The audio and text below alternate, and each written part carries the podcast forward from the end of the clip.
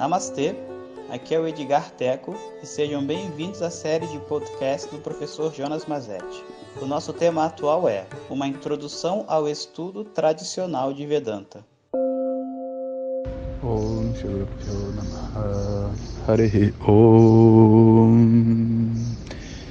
Então, na nossa série de introdução a Vedanta, eu estou contando para vocês como é que foi o meu primeiro contato com Vedanta e Yoga. E foi então que eu tive aquele pensamento de ter então começar a praticar yoga e eu encontrei um professor que era indiano, era novo e tinha assim a pinta de que saberia o que ele estava falando, o que para mim era muito importante, sabe? Eu vim de uma tradição de arte marcial cheio de fantasias e ideias de pessoas tradicionais. Eu nunca ia achar que eu ia poder aprender com um brasileiro, sabe? Ou com uma pessoa assim que não fosse autêntica de lá e assim, muita inocência minha, sabe? Ingenuidade. Depois de um tempo que eu fui para a Índia, já viajei várias vezes para a Índia, o que mais tem na Índia é pessoas que não sabem nada, fazendo pose que sabem alguma coisa e enganando os estrangeiros, né? Mas eu, mas eu tenho sorte.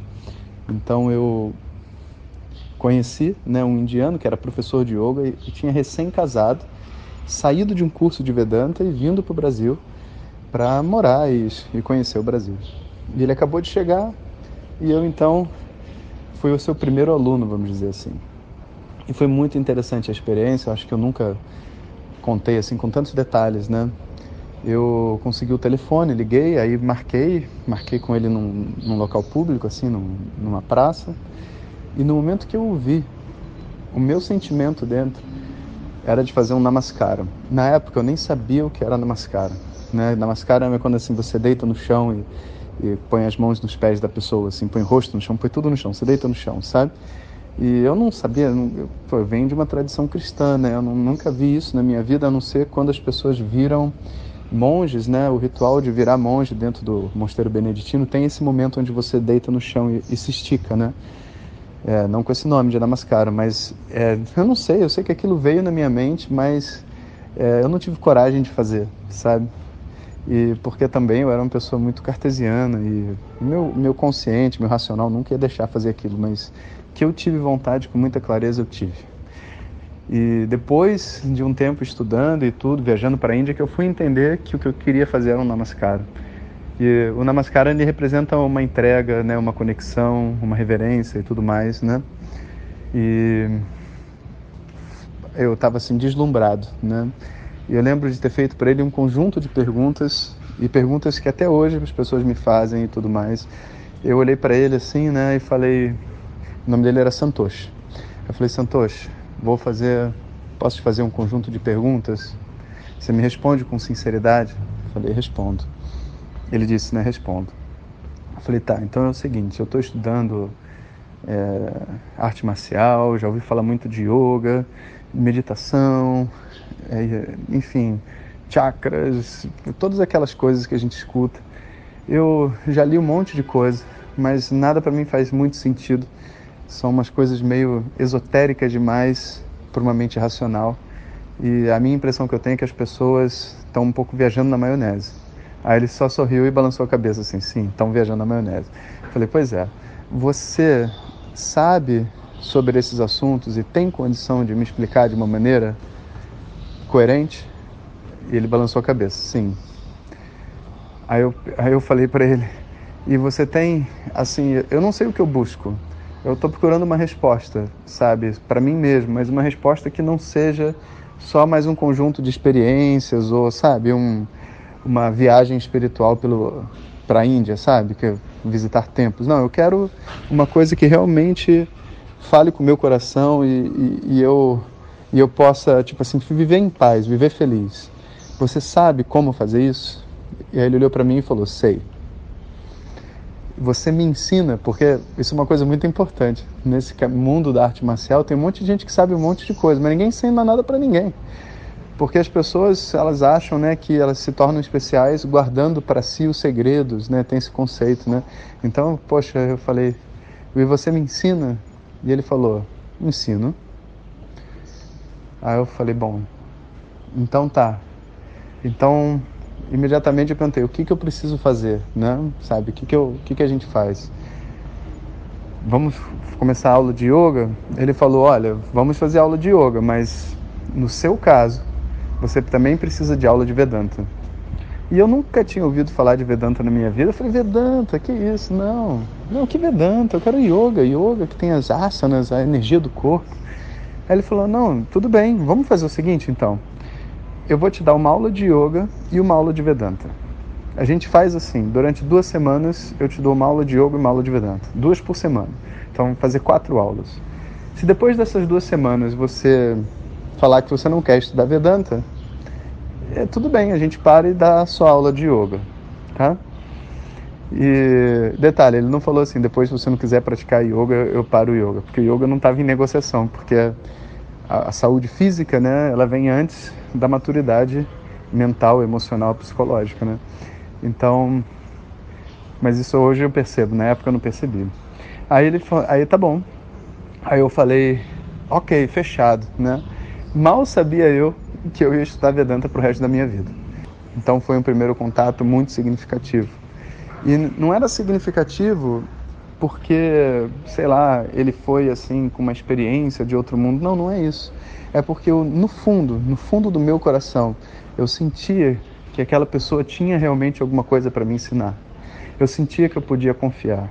Eu sentia que eu estava de frente para algo único. E era como se o universo tivesse dado para mim a possibilidade de aprender. E a vida é assim, né? A gente, as coisas realmente preciosas, elas não estão disponíveis para todo mundo em todo lugar. Você tem que estar no lugar certo, diante da pessoa certa e com as bênçãos certas para a pessoa gostar de você e você também gostar dela. E nós tínhamos perfis muito parecidos, né? Éramos jovens, mesma, eu era um pouco mais alto que ele, mas mais ou menos na mesma estatura, mesma cor de pele. Eu acho que rolava uma identificação tão forte que era inevitável, sabe? Ele querer me ajudar e eu querer me conectar com ele. E foi um, uma uma energia muito boa que a gente viveu né? E um relacionamento diferente, tão difícil das pessoas entenderem, porque não é uma amizade, né? E ao mesmo tempo não é um psicólogo, mas é uma pessoa que quer o seu bem, que se conecta com você, que te ajuda, te orientando por um outro caminho completamente diferente do que as pessoas estão acostumadas. E para não deixar a história longa, curta, porque a gente tem bastante áudio, eu posso ir contando, eu vou contar só mais um detalhe, que foi também muito marcante para mim. Eu até então era carnívoro casca, sabia? Na churrascaria comia assim uns quatro espetos só de coração de galinha, picanha e tudo que tinha para comer. Eu não, eu nunca tive problema com nada disso e, para falar a verdade, eu nunca fui dessas filosofias naturalistas, humanistas, nem nada disso. Mas o dia que eu conheci o Santoshi, eu, eu perguntei para ele, falei assim, vamos almoçar depois que a gente conversou? Ele falou, vamos. Aí eu imaginei que ele era vegetariano, falei, você é vegetariano? Eu sei um restaurante vegetariano aqui perto. Aí ele falou, sou. Nesse dia, depois desse sou, eu também virei. Mas de uma maneira que sem assim uma, uma explicação lógica, sabe? Eu não, ele não falou que eu deveria ser vegetariano e para falar a verdade, ele nunca me disse, disse até o oposto. Você não precisa ser vegetariano para estudar Vedanta, viu? não precisa me copiar, não precisa nada disso. Eu sei, mas tinha algo dentro de mim que já estava lá, sabe? E eu não fiz nenhum esforço. Se as pessoas perguntarem para mim, mas Jonas, você gosta de carne? Gosto. Você gosta do gosto? Gosto. Então não é porque você desgosta? Não. Então por que que é? E olha, levaram alguns anos para eu compreender perfeitamente. É pelo bem dos animais. E é uma, um serviço que eu posso fazer que é só uma sese. É simplesmente não oferecer às minhas papilas gustativas o gosto que eu gosto tanto da carne, etc e tal.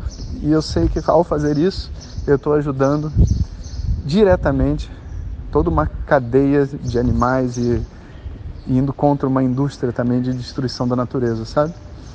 E hoje eu vejo isso com muita clareza, mas naquela época eu não via, mas tinha alguma coisa dentro de mim que simplesmente ligou e eu passei a ser aquilo ali, né? Então, esse foi um primeiro momento assim de, de despertar para essa busca e de transformação. Mais tarde, eu fui descobrir que, poxa, uma vez que você come carne, se tornar vegetariano é um grande ritual numa vida. E fui descobrir também que em outras vidas eu também tive um passado na tradição védica e tudo mais. Então que na verdade essas vasanas, né, esses comportamentos, esses hábitos, eles vêm de uma maneira muito natural se você tem um passado, mas isso foi depois, né, de 10, 10 anos estudando e não não no início, né? No início era tudo muito mágico. Então foi assim. E aí as aulas de Vedanta começaram. E quando as aulas se iniciaram, né, ele iniciou tudo com uma frase que ele escreveu no quadro. A gente tinha uma salinha dessas de yoga, né, que ele usava para dar aula, e tinha um quadro branco. Ele escreveu uma frase no quadro branco, e essa frase foi o que norteou os primeiros dois anos do meu estudo. Eu conto para vocês no áudio que vem. Om Shanti Shanti Shanti. Muito obrigado por ter escutado. Essas são apenas algumas gotas do infinito oceano de conhecimento da tradição védica. Para receber nossos áudios diretamente, clique no link que acompanha o título desse áudio ou baixe o nosso aplicativo Vedanta Zap. Om Tat Sat.